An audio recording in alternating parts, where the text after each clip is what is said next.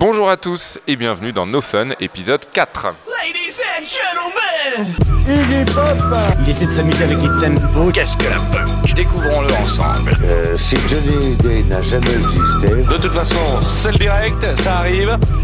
No Fun, votre podcast musical hebdomadaire, se penche aujourd'hui sur le cas d'un grand nom de la presse en ligne, Pitchfork. Derrière ce nom se cache un site web américain influent qui peut faire et défaire des carrières. Un site créé en 95 est devenu aujourd'hui une référence, si ce n'est LA référence en matière de pop et de rock indé. Pitchfork, on a pris l'habitude de le dire, est leader en son domaine, mais est-ce toujours le cas?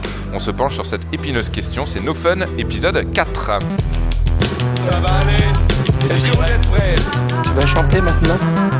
Interpol, Arcade Fire ou encore les Cold War Kids, sans Pitchfork, ils ne seraient, paraît-il, pas là. A l'inverse, certains seraient justement aux abonnés absents à cause du site, comme Travis Morrison, qui a vu son single déprogrammé de la plupart des collèges radio américaines et ses ventes chuter après une note de 0 sur 10 publiée sur le site. Pitchfork, c'est une radio, un festival, un système de notation qui agace parfois, mais c'est aussi un modèle économique stable, un exploit quand on parle d'Internet, et une certaine hégémonie dans son domaine. Mais en 2015, Pitchfork est-il toujours au sommet ou avons-nous simplement pris l'habitude de le penser sans vraiment remettre cet état de fait en question. On en parle avec nos invités Anthony Mansuy de Society, bonjour. Salut. Et Alexandre Courteau de Radio-Canada, bonjour. Salut. Mais également avec mon fidèle acolyte Adrien Toffolet. Bonjour. Quelques chiffres, Adrien. Quelques chiffres d'abord, 6,8 c'est la note euh, globale donnée à la musique euh, par Ryan Schreiber, euh, créateur de Pitchfork, c'est bien évidemment une blague du site satirique The Onion, mais elle est quand même pas mal.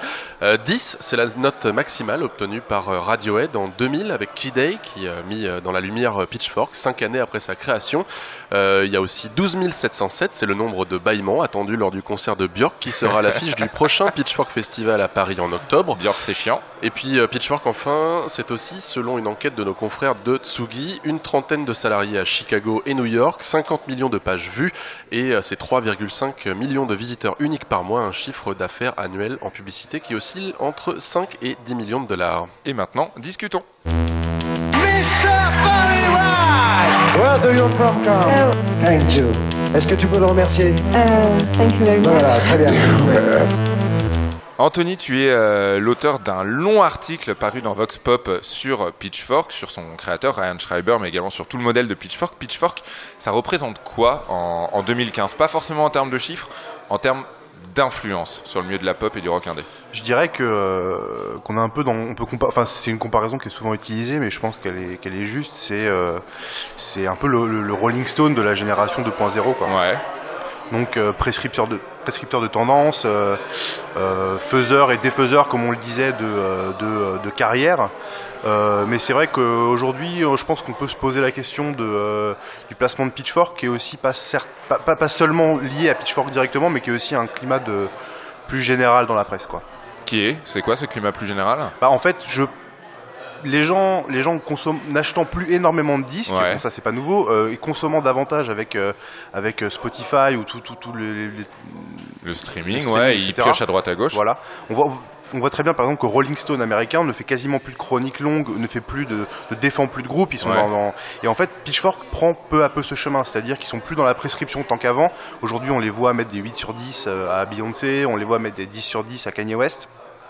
Et en fait, je pense qu'il quitte la prescription après s'être installé en tant que prescripteur, euh, tout simplement pour survivre et continuer à grossir, euh, ce qui est une problématique euh, générale de la presse en, en- dans ces temps actuels. Quoi. Alex Courteau, est-ce que Pitchfork justement continue à grossir? Puisque Pitchfork c'est Ouais. un festival, c'est une télé, c'est une radio, et comme on le disait dans l'intro, on a pris l'habitude de dire que Pitchfork était un mastodonte, mais est-ce que finalement c'est toujours vrai en Oui, 2015 oui, c'est toujours vrai et c'est toujours pertinent. Et pour moi, Pitchfork, c'est euh, une entreprise qui a réussi à créer un monde unique, propre et viable. On le disait donc rentable. Mais un truc, ils, ce qu'ils ont euh, bien vu, selon moi, c'était un peu l'avenir des médias et où s'en allait aussi la musique. Alors que plusieurs sites sont tombés, ils n'ont pas réussi à perdurer comme MySpace, par exemple. Ouais. Pitchfork est toujours pertinent et continue d'ajouter des choses qui, je pense, intéressent la communauté de mélomanes susceptibles de s'intéresser au sujet donc de la musique. Donc la création Ouais. de la télé, la création aussi des Pitchfork classiques maintenant qui sont des documentaires qui reviennent sur des grands albums qui ont marqué selon eux bien sûr l'histoire de la musique. Mais ces choses-là sont intéressantes, ces choses-là sont pertinentes et pour moi, ils ont réussi quelque chose qui est énorme, énorme, énorme, c'est-à-dire créer un monde unique qui est le monde de Pitchfork. Lorsqu'on Ouais. est sur le site, on est dans leur univers, dans leur monde, il y a leur sélection, il y a leurs critères et ça, c'est quelque chose que peu de gens ont réussi à, à- à créer et à fabriquer dans notre époque. Là. Anthony Parce que, hum, en fait, Pitchfork s'est créé en 95. C'était un blog à la base. C'était juste Ryan Schreiber euh, chez lui à Chicago, dans sa chambre. D'ailleurs, il y a des photos sur internet d'à quoi ressemblait le Oui, site de oui. Pitchfork et c'est en l'occurrence c'est un WordPress tout pourri. Oui, oui, c'est un vieux site pourri. Et en fait, ce qui, est, euh, ce qui a différencié Pitchfork des autres, euh, des autres blogs, qui, dont certains existent toujours aujourd'hui, c'est tout simplement une volonté entrepreneuriale en fait. D'accord. De, euh, de, euh, de créer une entreprise en fait à partir de ce blog-là, ce qui n'est généralement pas le souhait en fait des blogueurs. euh, Oui, qui qui veulent rester indépendants, voilà, qui veulent. euh, Ouais, alors que là, ici, il y avait un vrai souci de créer une marque, de créer une marque, de la marketer, de- de- d'en faire vraiment donc du commerce. Et d'ailleurs, c'est euh, depuis très longtemps que le bouton euh, acheter existe sur Pitchfork, donc Ouais. on peut écouter et tout de suite. Et c'était un des premiers sites qui faisait donc des critiques et qui ne faisait pas de limite à ces critiques, donc des, des fois des très très longs textes, qui est quand même plus l'apanage du web en général et euh, un site où on pouvait tout de suite donc avoir un lien pour soit acheter la musique sur euh, des magasins comme eMusic euh, américains ou encore iTunes. Il a des concurrents Pitchfork ou pas? Parce qu'à chaque fois on dit Pitchfork, Pitchfork, Pitchfork, on, on l'aime ou on le déteste d'ailleurs. Mais est-ce qu'il y a des concurrents il y a à des concurrents. Pitchfork? Ben, bien The, sûr, The il y a Guard- des The. Guardian principalement, moi je pense. Ouais. Ça a beau pas être un magazine centré sur la musique, c'est quand même potentiellement ils ont les meilleures pages musique du monde, peut-être avec Pitchfork ou d'autres. Mais euh, mais je sais pas. Moi, je verrais ça Alex. encore plus, de manière plus macro. Je dirais un des concurrents les plus dangereux pour Pitchfork, c'est YouTube, tout simplement. D'accord. Euh, parce que la musique, ça se passe aujourd'hui sur YouTube. Euh, la majorité des choses que je découvre, Ah, je ou en fait beaucoup, beaucoup de choses que je découvre se passent par YouTube. Euh, et je pense que ça peut être un, un sérieux compétiteur, puisque je pense qu'ils veulent développer encore plus la- le côté prescription Ouais. de musique.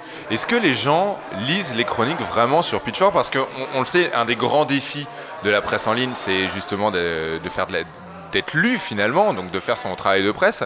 Les chroniques sur Pitchfork sont plutôt longues, très argumentées, très bien écrites la plupart du temps. La majeure partie du temps, on va pas se mentir. Et pourtant, en général, on commente la note avec la fameuse décimale. sûr, Est-ce que, est-ce que Pitchfork est vraiment lu, est vraiment scruté, est vraiment étudié, ou est-ce que finalement Pitchfork c'est juste devenu bah, ce système de notation et ce, Il y a ce- deux il y a deux niveaux à mon avis. Ouais. C'est que tu as euh, en fait euh, ce que je disais dans l'article. euh, paru dans Vox Pop, donc, voilà ouais. exactement que j'avais fait. Euh, c'est qu'au final, euh, les gens, les gens, en fait, en gros, Pitchfork c'est une espèce d'agence de presse euh, qui n'en est pas une. C'est-à-dire que ayant cette espèce d'hégémonie euh, vis-à-vis de, de la musique et euh, cette, ce côté, voilà, c'est la parole officielle.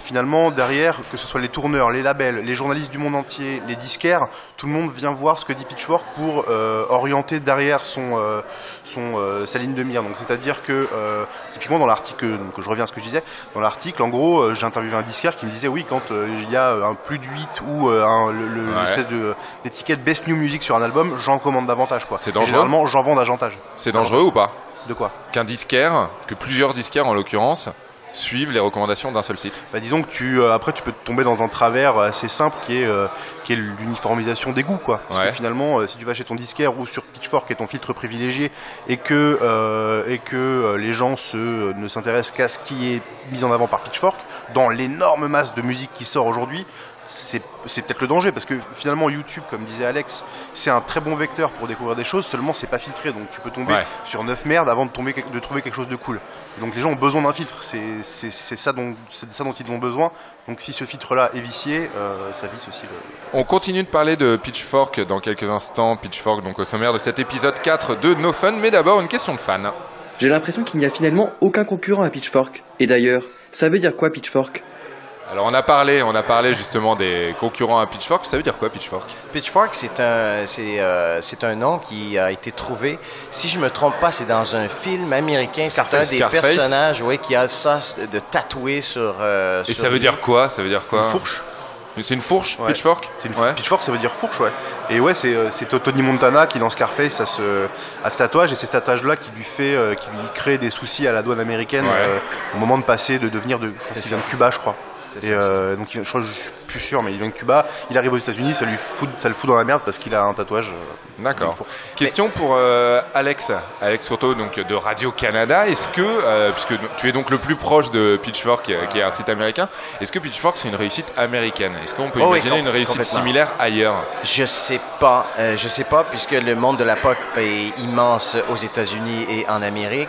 Alors je sais pas si c'est propre au marché tout simplement américain ou nord-américain, mais bref, en tout cas, c'est une, c'est quand même une, immense réussite euh, de notre côté chez nous en Amérique. C'est un site qui est encore influent, bien sûr, dans le monde du- des gens qui s'intéressent vraiment à la musique. Après, Ouais. ça passe pas tant que ça euh, la marge, euh, mais c'est sûr que des fois, quand ils font des articles sur Beyoncé, ça fait rire les gens qui s'intéressent à la musique, mais les gens qui aiment vraiment Beyoncé vont pas nécessairement sur Pitchfork pour Ouais. voir quelle note a donné Pitchfork à Beyoncé. Ils s'en foutent qu'ils achètent l'album, ils l'ont vu sur Instagram. Pitchfork, c'est un peu le, le Black Keys des webzines, quoi. Il à la base, c'était un truc underground qui tournait dans, dans, dans des micro-salles Ouais. et aujourd'hui qui fait des synchro-pubs, qui joue en headline de tous les festivals du monde entier, même les plus gros.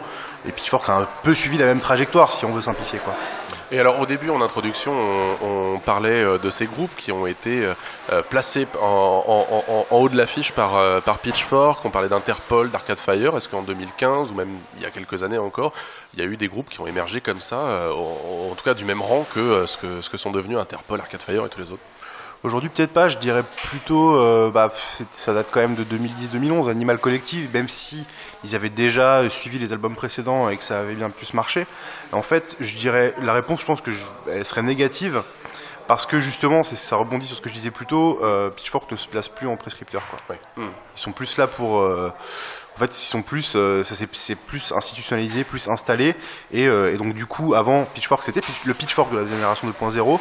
Maintenant, ça devient le Rolling Stone parce que du coup, les gens qui se sont toujours informés sur Pitchfork continuent à y aller pour savoir que penser Ouais. et que acheter. Mhm. D'ailleurs, j'ai- à ce sujet-là, je me doutais qu'on était pour euh, se faire poser cette question-là. Je suis allé regarder donc le top 2014 Ouais. euh, de Pitchfork, les 50 meilleurs albums. Donc, je vous donne seulement les cinq premières positions. Vous avez à la cinquième position Grouper, ensuite Afex Twin, ensuite The War on Drugs, FK, euh, FK et Twigs. FK et Twigs, et puis Run the Jewels. Mhm. Est-ce que le disque de Run the Jewels, qui est quand même un bon disque, mais est-ce que dans cinq ans, ce disque-là va être encore dans votre disque, dans votre discothèque ou en quelque part en disant ça c'était Ils vraiment font aussi avec- ils, l'album ils ont de- aussi fait le classement avec l'année 2014 qu'on a eu. Ça fait quand même partie des meilleurs albums qu'on a eu. Mais qu'est- qu'est-ce que tu veux dire Ben par moi, je là, trouve que Alex? c'est- ben, je, je pense pas que ce disque-là va marquer l'histoire de la musique au fer rouge. Et euh, il me semble qu'il y a eu des albums qui étaient peut-être encore plus pertinents ou en tout cas qui étaient Ouais. plus euh, importants ou majeurs que ce disque-là. Donc, euh, euh, je sais pas. Le- je pense qu'ils sont pas. Ils sont plus effectivement dans la prescription euh, tant que ça, ou ils veulent l'être, mais ils sont un peu perdus dans. euh, ils, ils sont tellement élitistes qu'ils sont, euh, qu'ils sont un peu euh, perdus dans, dans les méandres Ouais. de la prescription. Mais alors, si Pitchfork est dans un premier temps devenu le Rolling Stone de son époque et qu'aujourd'hui Pitchfork s'institutionnalise comme Rolling Stone à une époque, ça veut dire qu'ils vont vers une, vers quoi Une mort lente Ils vont.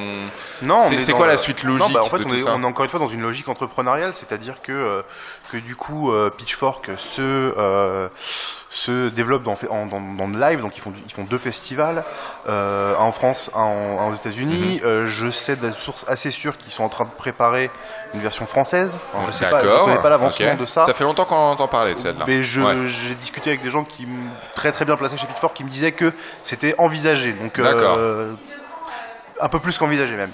Et donc du coup, du coup, finalement, on est vraiment dans une logique d'entreprise. Donc c'est-à-dire que filtre ou pas filtre, de toute façon, le plus facile pour un site installé depuis 15 ans ou 20 ans même maintenant aujourd'hui, c'est de faire, un- c'est c'est de faire une ligne éditoriale. Je veux dire, les journalistes sont là, les équipes sont là, c'est facile de faire, de continuer à, à faire une popote.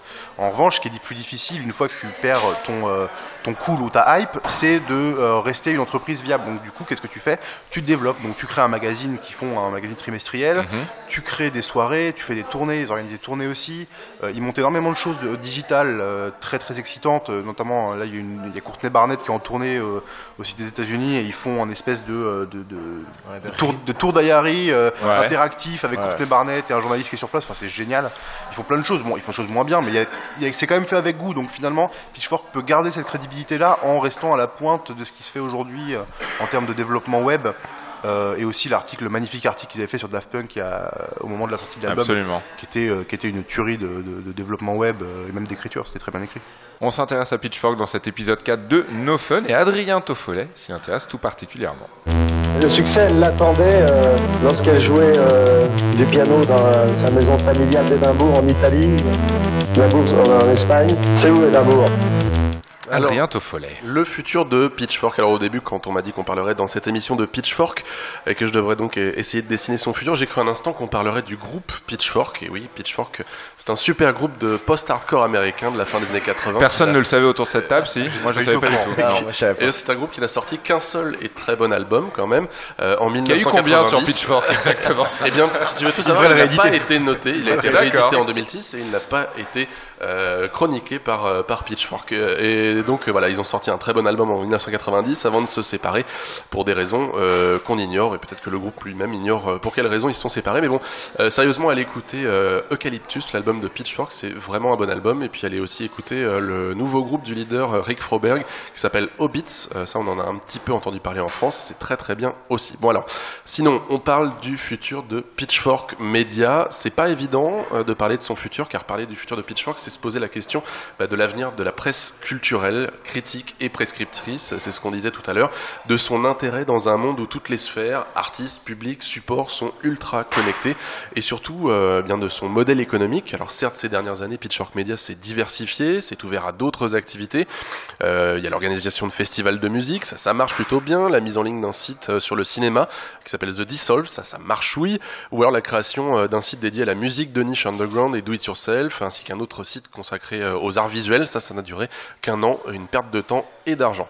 Euh, mais tout ça, c'est pas assez pour le faire passer à la vitesse supérieure, pour que cela devienne vraiment une marque puissante internationale, euh, ou tout simplement pour que Pitchfork évolue vraiment et devienne un vrai média du 21e siècle. Par contre, on l'imagine très bien, peut-être, euh, on l'imagine très bien euh, se faire manger par euh, plus puissant que lui. hein. On est dans une logique entrepreneuriale, hein, comme on le disait tout à l'heure.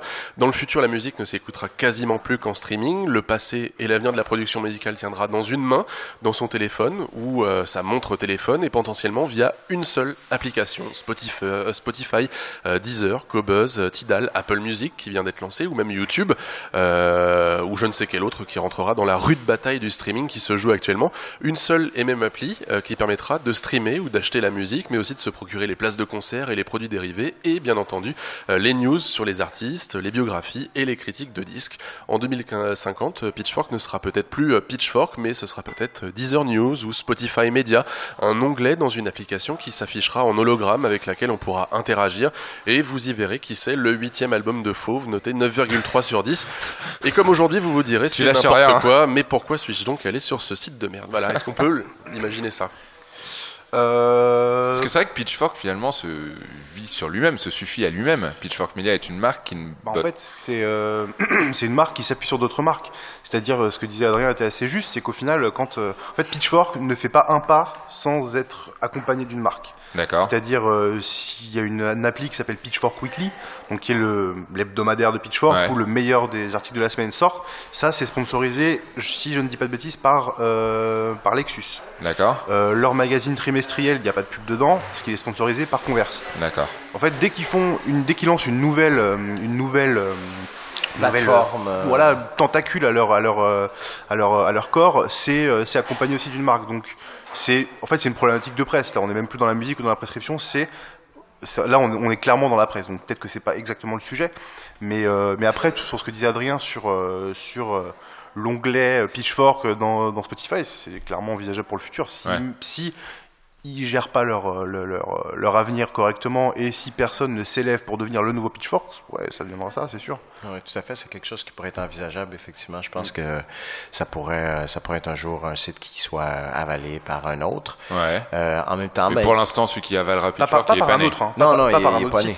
Par, euh, par Spotify. Par une ou par plateforme, par par- plateforme. Oui, ouais, c'est ouais. ce que je voulais dire par un site qui propose déjà euh, de la musique, Ouais. euh, comme comme comme quelque chose d'Apple par exemple. Là, Après, les lecteurs sont pas sont pas idiots non plus. Je pense qu'à un moment, si euh, s'ils savent que Pitchfork a été racheté par euh, par Spotify, je pense que Pitchfork perdra en crédibilité. De manière Ouais, c'est ça. Pour l'instant, tout a été bâti sur la crédibilité et sur la ligne éditoriale du site, et ça, ça a une certaine Ça valeur. n'a jamais été remis en question, cette crédibilité. Si, bien sûr, de tout Ouais, le monde. ouais. Tout le temps, enfin, c'est comme tous les médias, tout le monde projette euh, Ouais. ses propres peurs, ses propres névroses ou ses propres passions sur, euh, sur les médias. Donc euh, Pitchfork, on fait pas, fait pas l'exception là-dessus. Donc Pitchfork toujours au sommet? Ouais, plus que jamais, je pense. Alex? Ouais, je dirais ça, mais quand même, euh, ouais, mitigé. Non, je, je dis pas que c'est aussi- bien Pitchfork, je dis pas que c'est mieux Non, que non, jamais. non. Je dis que Dans son sommet, domaine, toujours oui. au sommet. Dans, dans son domaine, ouais, dans son domaine, ouais. ouais, ouais. Where do you from, Carl? Thank you. Est-ce que tu peux le remercier? Thank you very much. Voilà, très bien. On arrive tranquillement à la fin de cet épisode 4 de No Fun. Un coup de cœur musical dans un premier temps autour de cette table et ensuite je vous demanderai un coup de cœur pour un site sur lequel aller si on n'a pas envie d'aller chez Pitchfork. Adrien, coup de cœur musical. Euh, coup de cœur musical, euh, bah là je suis pris un peu de cours, mais euh, je vais dire euh, Titus Andronicus qui va sortir, Mhm. qui va sortir un, un- un triple album, un- une sorte d'opéra rock qui est absolument, euh, absolument fou. Ça va sortir, je crois, en juillet, si je dis pas de bêtises. Anthony, coup de cœur musical. À part Titus Andronicus, Bah ouais. parce que j'ai bien vu dans ton regard que Bah c'est ce que tu avais l'intention Je de. savais très bien que j'allais dire ça, c'était juste pour me couper l'herbe sous le pied. non, euh, non, un, coup de cœur, pardon. Euh, je dirais le nouveau Fiddler, très très bien. D'accord. Le, le nouvel album de Fiddler est une belle, est une belle chose. Et un site pour faire des découvertes? Un site pour faire des découvertes, bah, je dirais, je sais pas, The Fader ou, euh, Ouais. ou The Guardian. D'accord, c'est noté. Alex, un petit coup Ah, de découvertes Bon, non, mais euh, tant pis, passons à autre chose. Mais moi, je dirais, euh, c'est un disque qui est sorti il y a une petite année euh, à peu près. C'est un album que j'ai vraiment, vraiment beaucoup aimé et beaucoup écouté. Ça s'appelle Hurray for the Riff Raff. Ça, c'est Ouais. le nom du groupe. Je sais pas si vous connaissez leur nouveau disque qui s'appelle Small Town Hero. Et Pitchfork avait donné 7,8 sur 10. Moi, je- honnêtement, moi, j'aurais donné presque plus que ça. C'est un album de folk euh, fait par une jeune américaine qui habite, euh, je pense, maintenant au Ken- Kansas, mais qui a Ouais. habité longtemps en Nouvelle-Orléans. Et c'est dépouillé, c'est très prenant, c'est très touchant. Et pour découvrir de la musique, moi, souvent, je vais sur NPR, donc la site de, de la radio publique américaine. Ils ont des émissions fantastiques, bien faites, bien écrites, ou euh, très euh, laid back, on dit en anglais, très relax, euh, où on découvre de la musique et puis c'est chouette. Et ben c'est noté, ce sera le mot de la fin pour cet épisode 4 de No Fun. Personnellement, j'ai un coup de cœur, c'est Alain à la réalisation de cette émission que je remercie et je vous conseille chaudement d'aller écouter les précédents épisodes de No Fun qui sont à retrouver sur iTunes. Vous n'hésitez pas à vous abonner au podcast, c'est gratuit. Vous pouvez également nous retrouver sur Facebook, sur Twitter, sur Facebook. Vous pourrez également écouter euh, les playlists des émissions. Chaque émission de No Fun a sa playlist. Alors vraiment, n'hésitez pas. Gros bisous, on se retrouve la semaine prochaine pour un nouvel épisode. Ce sera l'épisode 5 et on se posera cette grande question. Apple est-il l'avenir de la radio? Rien que ça. Gros bisous, bye bye. Thank you. Est-ce que tu peux le remercier? Non, faut plus. Ça suffit maintenant On fait de quoi après? On se boit un café? On... on va prendre le verre à côté. Binous Moi, j'allais manger, j'ai faim. Ah putain. À la bière, j'ai même pas, ouais, j'ai même pas bouffé du tout là. Salut, c'est Thomas Rozek. Retrouvez-moi avec toute l'équipe de nos ciné tous les lundis pour une dose hebdo de cinéma. Celui qu'on aime, celui qu'on déteste. C'est en public, c'est tous les lundis et c'est nos ciné. Monde de merde. Pourquoi il a dit ça? C'est ce que je veux savoir.